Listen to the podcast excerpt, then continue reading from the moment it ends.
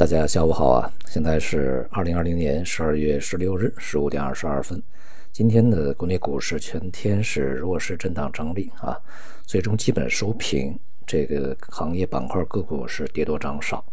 呃，赚钱效应很差啊。这个科技股全面回落，呃，像这种顺周期金融资源类表现也是非常低迷啊。那么仍然是食品饮料啊，在这个撑着台面。那么另外呢，这个在这几天啊，酒店餐饮涨势是非常凌厉的。那么这也是我们在这段时间啊，主要去强调和推荐的板块。那么它的逻辑其实很简单啊，当前呢，我们应该顺着这个疫情结束受控的一个直接受益板块这个方向呢去思考问题。毕竟这个疫苗呢已经开始在全世界啊比较大的范围内呢慢慢铺开了。那么因此呢，疫情受到控制是迟早的事情。从整体的金融市场氛围来看呢，外围，呃，一些事情呢也是平稳进行。美国啊，共和党的领袖呢已经正式承认拜登胜选啊，基本上没有什么太大的波折啊。那么这个同时呢，应退的问题还正在谈。目前看呢，双方还没有一个最终结果出来啊，态度也还是相当强硬的啊。呃，我们拭目以待。相对来讲呢，它对市场的冲击呢。呃，如果不是特别极端的一个啊这个恶化的结果啊，应该还是比较平稳的。我们仍然啊相信它会有一个好的结果出来。目前市场最为关注的，其实啊这个重点在于啊马上就要去公布的美联储的这一次的会议纪要，这也是两千二零年的最后一次会议啊，呃还是很重要的啊。经历了两千二零年呢。大起大落，整个经济的波动、疫情的冲击、市场的动荡以后，美联储究竟是一个什么态度呢？其实还是对于未来啊非常长的时间里面的一个市场走向、人们的信心啊起着很关键的作用。呃，利率的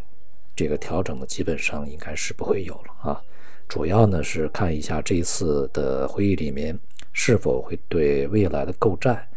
规模呀、啊进程啊。以及这个九七啊啊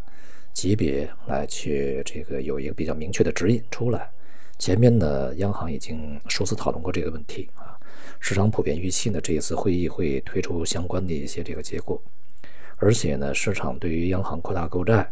呃，并且呢是非常积极的来去购债啊，预期还是比较强烈的。所以这两天呢，在盘中我们看到贵金属这个价格反弹比较凌厉。那么因此呢，整个市这个市场的表现啊，从短期来看呢，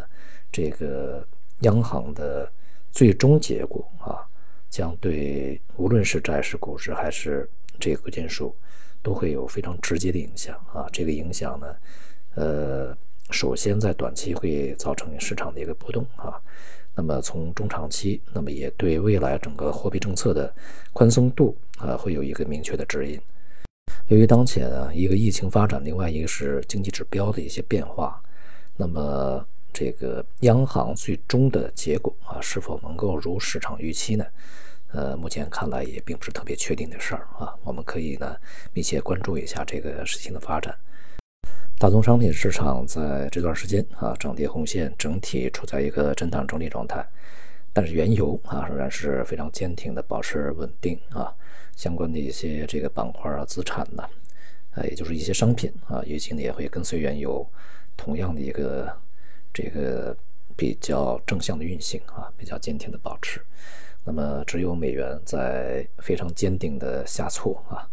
这样的话呢，在这个年底到明年年初的时间里面，恐怕呢，这个美元的下跌啊，以及包括人民币在内的非美元货币的上涨。呃，将可能会持续到年底，以及贯穿到明年年初。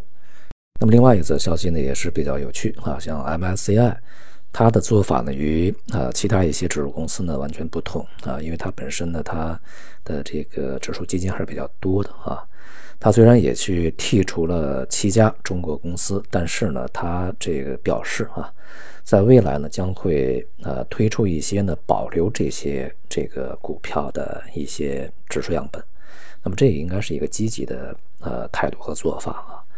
呃这里面呢当然是受到投资人的要求那，从一个侧面上来也可以看出来呢，就是国际的投资者对于中国的股票市场以及一些这个大型的啊核心的这些公司呢，他是不愿意放弃的。呃，而且未来呢，呃，相信也会有一些绕道的啊这种办法来去投资中国啊，呃。但是啊，这个只要是使用美元的啊，或者是由美国一些券商啊、这个银行啊来去进行一些这个中间环节的操作的话，呃，那么这个绕开也是比较困难的啊。这个也给了整个市场的投资中国股市的一个障碍。我们接下来可以看一下啊，拜登呢在相关的领域是否会继续升级啊，还是说就此打住？那么中国这个金融市场开放呢，也是在呃稳步推进过程中，呃封面清单呢有减少了很多项啊，其中对于证券公司啊这些什么高管任职啊啊这个也开始放松。呃，既然嘛，这个美国在上一届也就是刚刚过去啊，已经翻了篇的特朗普政府，呃之下呢是一个去全球化逆全球化，那么现在拜登上来呢，可能就要重新再回来啊。那么中国呢是倡导一个全球化的、开放的，所以说，在这种倡导的这个整个的大的啊这个基调里面，那么我们恐怕呢也要去更多的捍卫这个全球化和自由啊这个自由化。那么我们要对整个的呃在 WTO 框架下面去承诺的一些事情，呃去进行进一步落实。当然你要去这个更多的开放自己的市场和大门啊。金融的一个切割呢不容易啊，就像这个经济和科技切割不容易是一样的啊，这个都要有一个漫长的过程。如果是生硬的立刻就切割的话，呃，那么对呃任何一方可能都不是呃一个好的选择。那么对整个全世界当然也不是好的选择啊。就像我们去摆脱美元一样，它也不是一个呃一下子我们把这个手里面的所有的美债全部抛掉啊。呃，它也是循序渐进的去进行一个更多的配置、分散配置啊，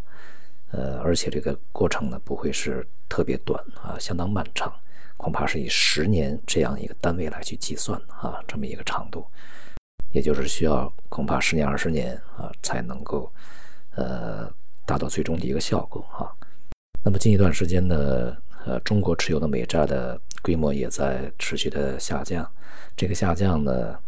呃，不只是这个与我们分散有关系啊，它同时也与汇率有关系，也与这个美债收益率啊，整个是下跌有关系啊。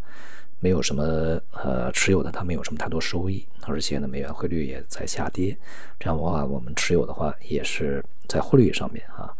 汇率上面会有损失，同时呢，我们在进行汇率管理的时候也会有困难，这个也都是一些正常的市场呃做法，当然也意味着一个长期的战略安排。总体来说呢，金融市场在年末这段时间里面，呃，处于一个微妙的弱平衡状态，